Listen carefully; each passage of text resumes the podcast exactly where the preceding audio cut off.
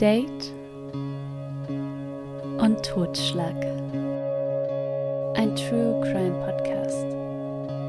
Achtung, in diesem Podcast werden Themen wie Mord, Totschlag, Gewalt angesprochen.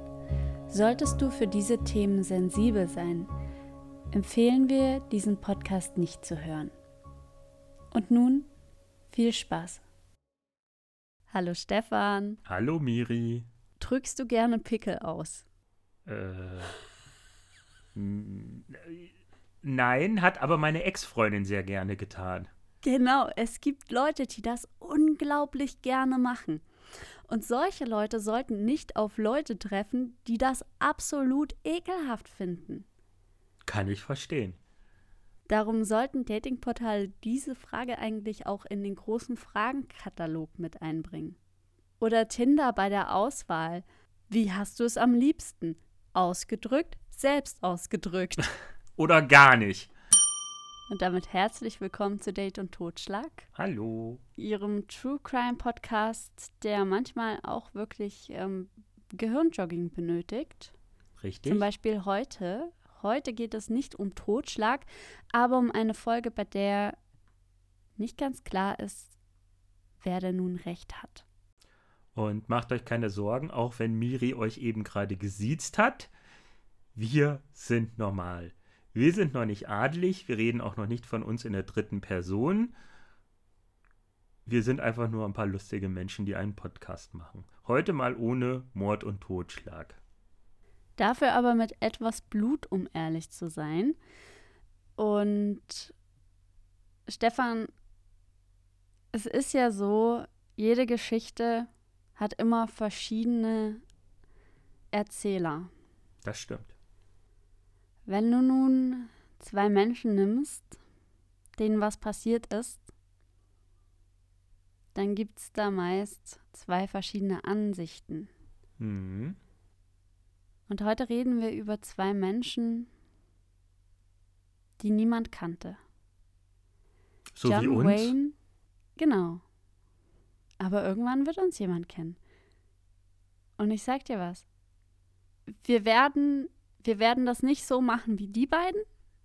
Wir werden einfach immer weiter aufnehmen, bis uns irgendjemand kennt, weil diese Geschichte, die ich dir heute erzähle, die ist nicht empfehlenswert, um in die Medien zu kommen. Okay. Niemand kannte den Amerikaner John Way Bobbitt und seine Frau Lorena.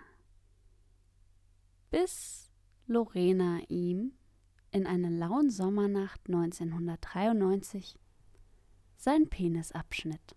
Doch, ich kenne die.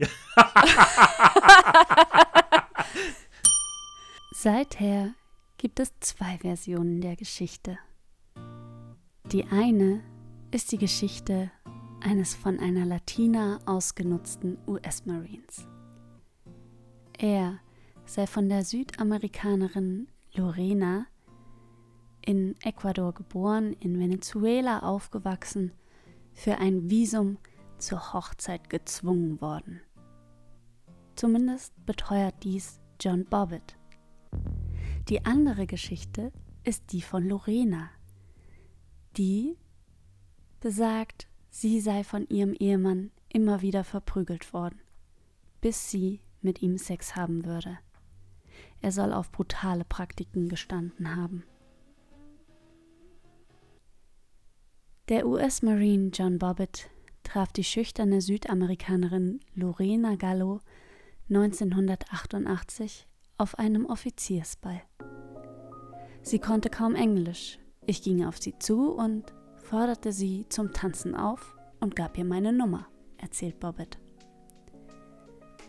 Lorena war damals mit einem Studentenvisum in den USA. Sie und John verliebten sich schnell. Bobbett behauptet, dass Lorena und besonders Lorenas Mutter den Marine danach zur Hochzeit gezwungen hatten, damit Lorena eine Aufenthaltserlaubnis bekommen würde. Lorena sieht das anders. Laut ihrer Aussage in einem Interview von 1993 habe John ihr den Antrag gemacht. Sie habe niemals über eine Hochzeit nachgedacht. Als John aus der Armee ausschied, zog das Ehepaar nach Manassas. Ihm fiel es schwer, einen neuen Job zu finden. Den Haushalt, das Zusammenleben musste Lorena durch ihren Job als Nanny der Beauty-Salon-Inhaberin Gianna Bisutti finanzieren. Die Ehe von John und Lorena ging schnell zu Bruch. Lorena wollte aber als strenge Katholikin keine Scheidung. Immer wieder sollen die beiden sich gefetzt haben. John soll Lorena verprügelt haben. Doch in Johns Version war es Lorena, die ihn verprügelte, wenn er mal wieder Frauen hinterher schaute. Lorena wurde schwanger. John zwang sie zur Abtreibung. Sie war noch nicht bereit, Mutter zu werden, behauptete er. In der Nacht des 23. Juni 1993 hatte John, damals 26 Jahre alt, Besuch von seinem Kumpel Robert Johnson aus Buffalo. Sie gingen aus, feierten in verschiedenen Bars und als sie völlig betrunken früh morgens nach Hause kamen, legte sich John seiner Aussage nach zu seiner Frau. Völlig erschöpft wollte er nur noch schlafen. Sie soll ihn dann zum Sex gezwungen haben. Er schlief ein.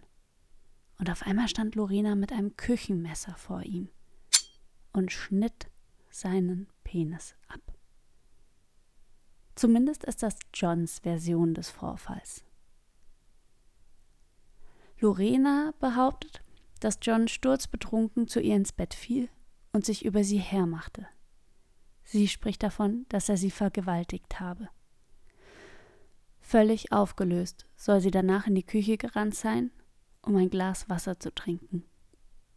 Dabei entdeckte sie das Messer und rannte zurück ins Schlafzimmer.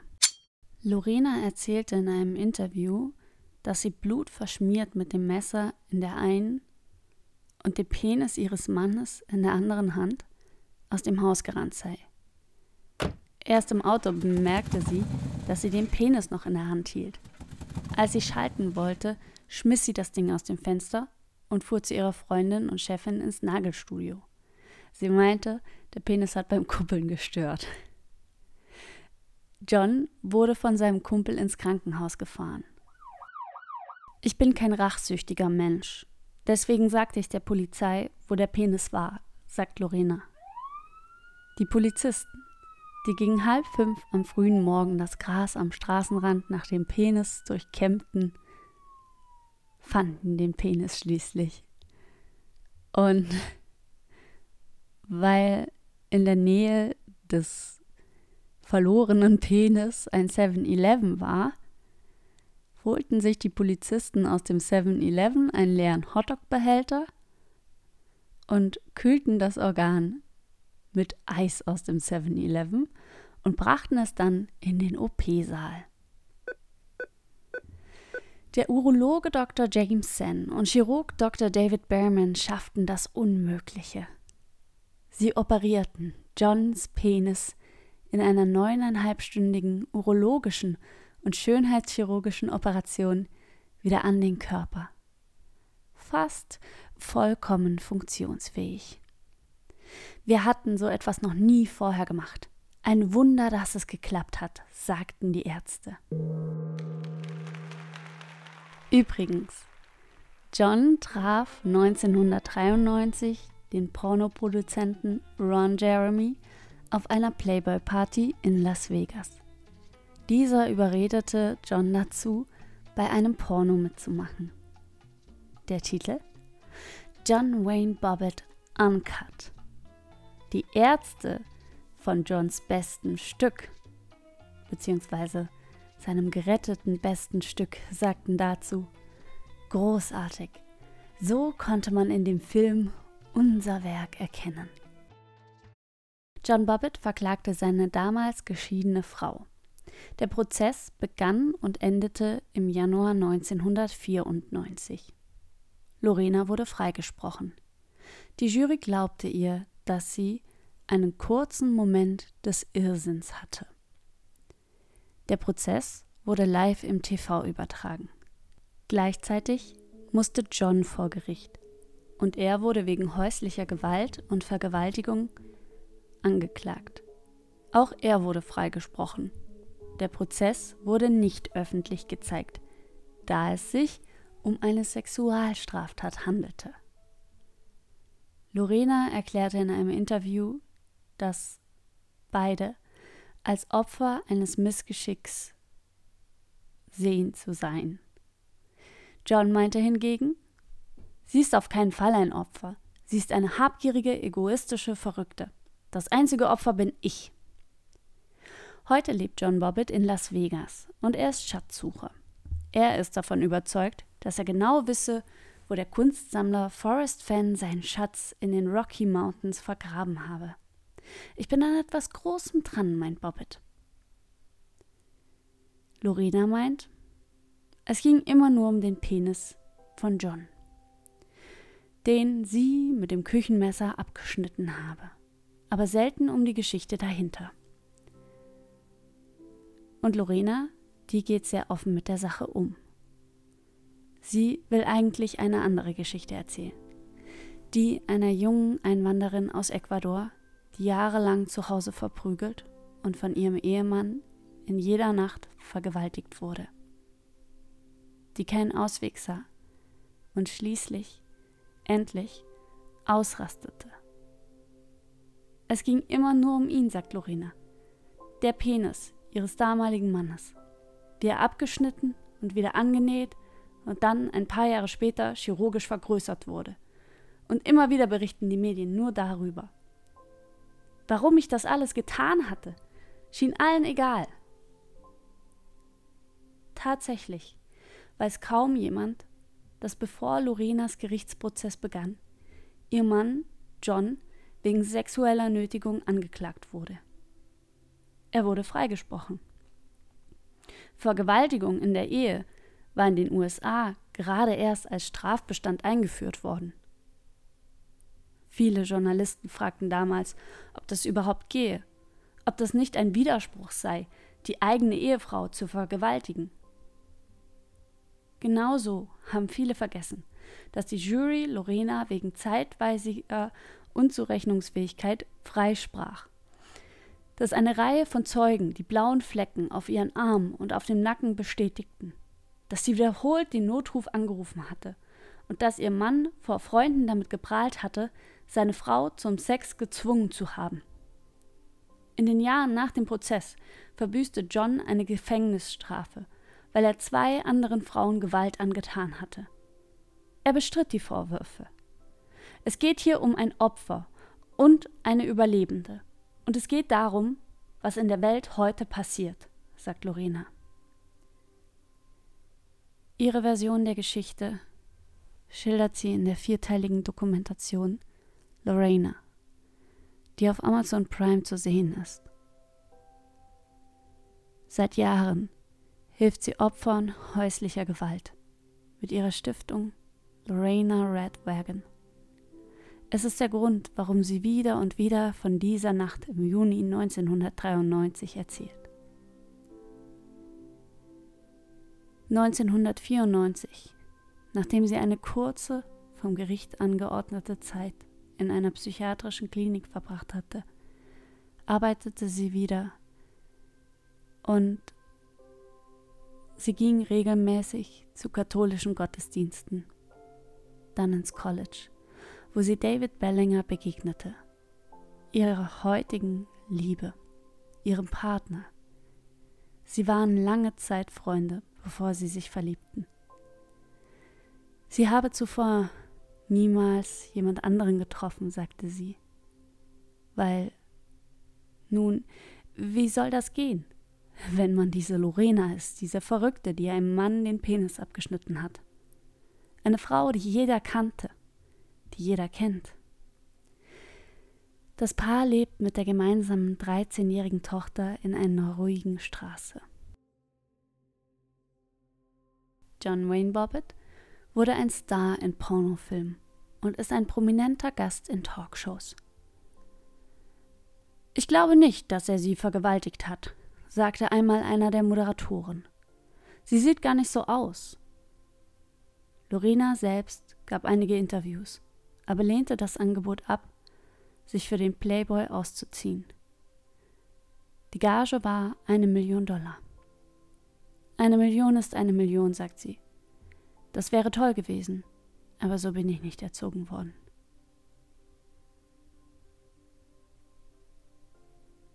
Und Stefan, dieser, also dieser Fall, der regt mich so auf und macht mich auch so wütend. Definitiv. Also nur weil er sein Long Dong Silver in Pornofilmen preisgegeben hatte und das Ganze sexualisiert hat, warum hat sie ein Angebot vom Playboy bekommen? Das hat ja überhaupt nichts damit zu tun. Da finde ich ihre Reaktion super. Ähm, das ist ein Gedanke. Dann, dass erst in den 90ern Vergewaltigung in der Ehe als strafbar angesehen wurde, wo ich denke, oh mein Gott, das ist ja furchtbar. Ähm, ja, dann überlege ich noch, wir hatten ja bei dem Kannibalenmord, ging es ja auch darum, den Penis abzubeißen. Und ähm, da frage ich mich, wie scharf das Messer gewesen ist, um den Penis abzuschneiden. Ich meine, der wird nicht da liegen und sagen, jo, schneid mal, oh, links ist noch ein Hautfetzen. Ähm, und Gott, da sind so viele Sachen, die mir gerade durch den Kopf gehen. Und das ist, du hast ja gesehen, ich habe ständig den Kopf geschüttelt oder Hände vom Kopf geschlagen. Ähm, ja, keine Ahnung. Aber ich kannte, ich kannte den Fall. Ich habe damit äh, davon gehört, auch, dass er äh, dann in Pornos mitgespielt hat und auch, dass er eine Penisvergrößerung hatte. Ja. Ich habe auch äh, gehört, dass er vor dem Prozess gab es so Merch, so Penisse und äh, T-Shirts, die das richtig vermarktet haben. Okay. Entweder du bist Gruppe Lorena oder Gruppe John. Ja, gut, das ist in den USA ja oftmals so, diese Gruppenbildung siehst du jetzt auch, hast du ja bei der letzten Wahl gesehen oder siehst du überhaupt allgemein bei Wahlen, da bist du für Trump oder für den anderen oder keine Ahnung was. Also die haben da ein sehr starkes Rivalitätsgefühl, habe ich den Eindruck, in den USA. Und natürlich wurde damit auch Geld gemacht. Die sind aber auch ein bisschen komisch, ne? Ihr Fall wird nicht im TV übertragen, der von häuslicher Gewalt, weil es da um eine Sexualstraftat geht. Aber der mit dem abgeschnittenen Penis ist keine Sexualstraftat.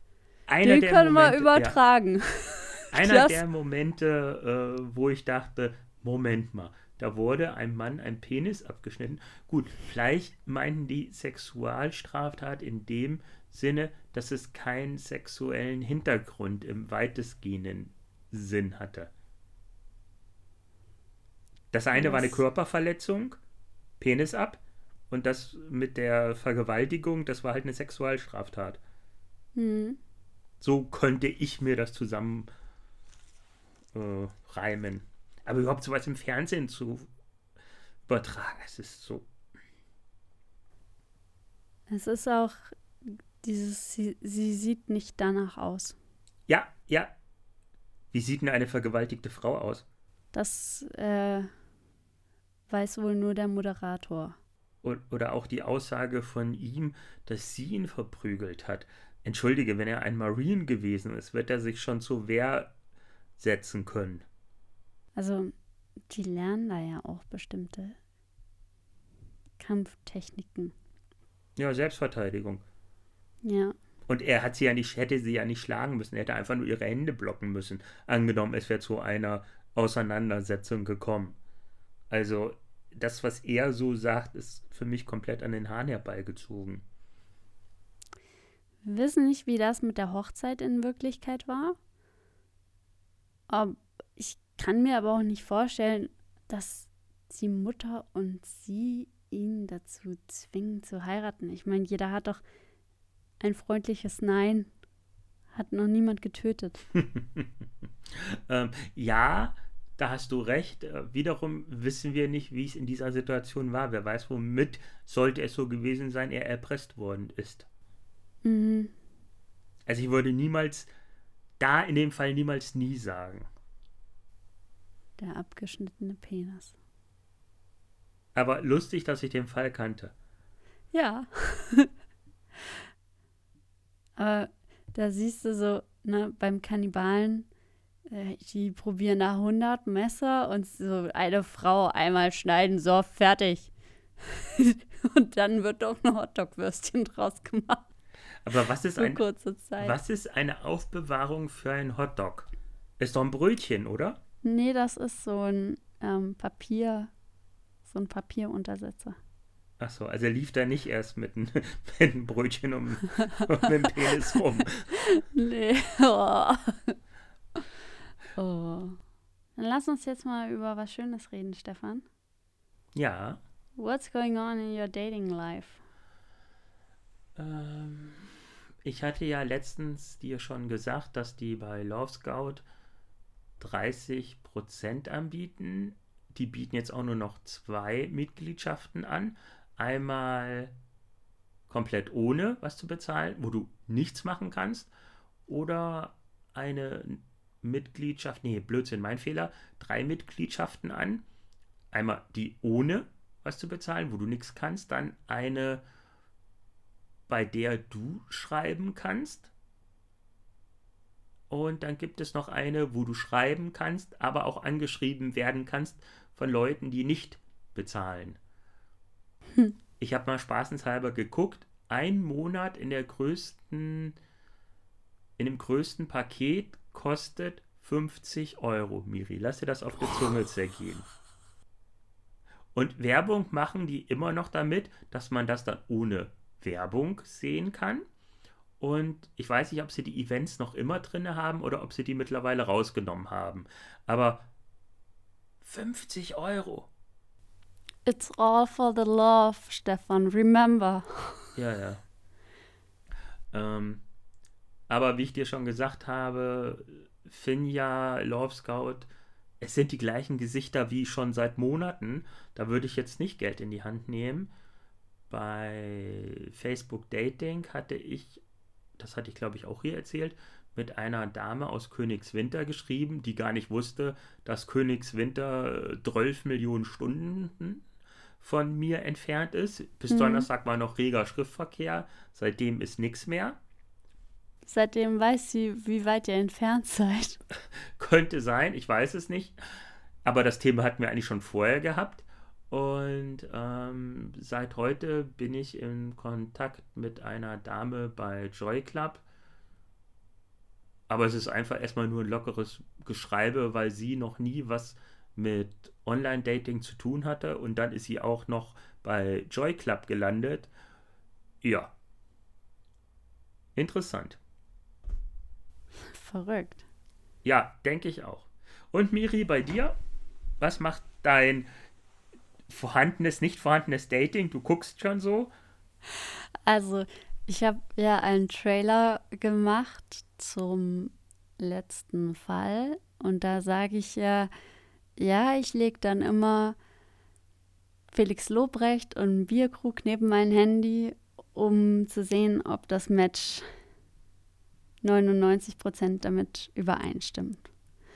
Und der Bierkrug hört ja unseren Podcast nicht. Der weiß gar nicht, dass wir über den, oder wusste nicht, dass wir über ihn reden. Und äh, dann kriege ich eine Nachricht von ihm. Oh, du kriegst richtig Farbe. Ihr müsst ihr das jetzt sehen. Miri sieht aus wie eine Infrarotglühbirne. ich, krieg, krieg eine Nachricht von ihm. Bin ich ein Bierkrug? Und dann zwei so Lachsmilies mit Tränen. Und ich sage, das weißt du doch schon seit unserem ersten Date, dass du ein Bierkrug bist. Also ich habe ihm eine Sprachnachricht geschickt. Und er so, habe ich vergessen, muss wohl, muss wohl unter den traumatischen Ereignissen wohl in seinem Hirn weggebeamt worden sein. Und dann ich so, ja, die Google-Bildersuche, habe ihm das erläutert.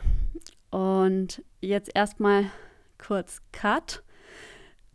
Ich bin gestern zu ihm dann gegangen und ich kam vom Tanzunterricht und ich hatte im Tanzunterricht ein Einteiler an mit Leopardenmuster. Und ich habe ihm eine Sprachnachricht geschickt. Ey, yo, ich komme jetzt vorbei, aber ich sehe echt scheiße aus, okay? Ich habe meinen Leoparden-Einteiler an. Dinge, die ein Mann hören will. klingel ich und die Tür geht auf. Und Stefan da steht da steht der Bierkrug. Und der sah so schön aus.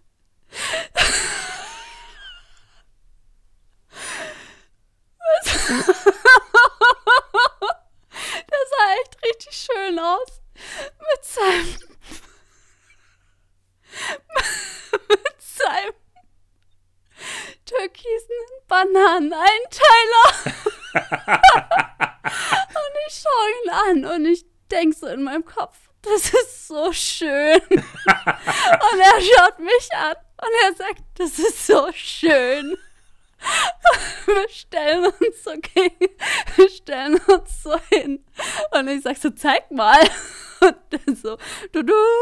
Und ich zeig meins. Und wir ganze Zeit unsere Einteiler an. Und ich dachte so, fuck, ey, dieser Mann, ey, der macht mich fertig, ne? Ich, ich, ich mach mich immer, ich habe mich die letzten Male, wo ich zu dem bin, ich mache mich immer so hübsch und ich ziehe richtig schöne Unterwäsche an und ich ziehe, Alter, ich, ich schmink mich, ich mache so Schmuck. Ja, du siehst mich immer im selben Pulli, aber ich ziehe mich dann immer richtig krass an, ne? Und so High-Fashion-mäßig. Und ich mache mir die Haare und dann sehe ich den in diesem Einteiler und ich denke, ey, das ist das Schönste, was er hat. Das ist so schön. und ich glaube, ihm ging es ihm ging's sicher auch so. Weil er hat dann gesagt, oh, das, das ist eigentlich echt, äh, müssen wir mal ein Bild machen, so. Ähm, wir haben ja noch nie zusammen ein Bild gemacht oder so. Ja. Das ist halt, äh, es war dann so weird irgendwie, weil haben wir dann doch nicht gemacht. Ach, Aber schade. irgendwie, ja, ich dachte auch so, es, es war so, aber ich habe dieses Bildchen in meinem Kopf und ey, es war so Aber ich schön. nicht. Ja, ich hätte es dir auch. Ich dachte so, ich muss eigentlich sagen, ich brauche ein Bild, sonst kann ich Stefan schicken. Aber ich werde ab jetzt, ich werde ab jetzt immer nur noch den Einteiler anhaben, damit er auch den Einteiler anhat. Und es war so schön. Und dann waren wir auf jeden Fall bei ihm auf dem Sofa in unseren Einteilern. Und dann sagt er so, jetzt erzähl mal, erzählst du im Podcast von mir? Und ich so, nö. und ich schaue so nach oben rechts und dann er so, gar nichts. Und ich so, ja, ein bisschen schon über die Google-Bildersuche. ich habe auch einen Dating-Tipp. oh. Und zwar immer das Date fragen, ob es gerne Pickel ausdrückt oder nicht. Es gibt nämlich Menschen, die machen das so gerne. Vor allem, wenn die anfangen, in die Pubertät zu kommen. Nicht, dass ich, also merke ich jetzt, dass Ja, du bist auch gerade jetzt in der Pubertät.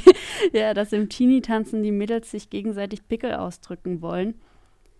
Und manche finden das ziemlich ekelhaft. Und es sollte nie jemand zusammenkommen, der das gerne macht und jemand, der es nicht gerne macht. Das endet, endet nicht gut. Ekelhaft ist das. Euch einen schönen Abend. Ja, viel Spaß beim Essen jetzt. Pickelpack. Lasst euch nicht den Penis abschneiden. Richtig. Und wenn ihr doch Pickel sehen wollt, dann guckt Dr. Pimpel Popper auf Join, glaube ich, läuft das, oder? Ich werde das gleich mal googeln. Bis denn. Tschö. Ciao. Das war Date und Totschlag. Ein True Crime Podcast. Nach dem Wunsch von Stefan und Miriam.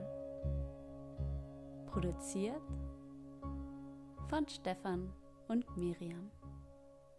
Yay. Ach so, übrigens, dieser Podcast hat noch keine Folgen Herausgabetermine. Darum abonniere diesen Podcast, um keine Folge zu verpassen.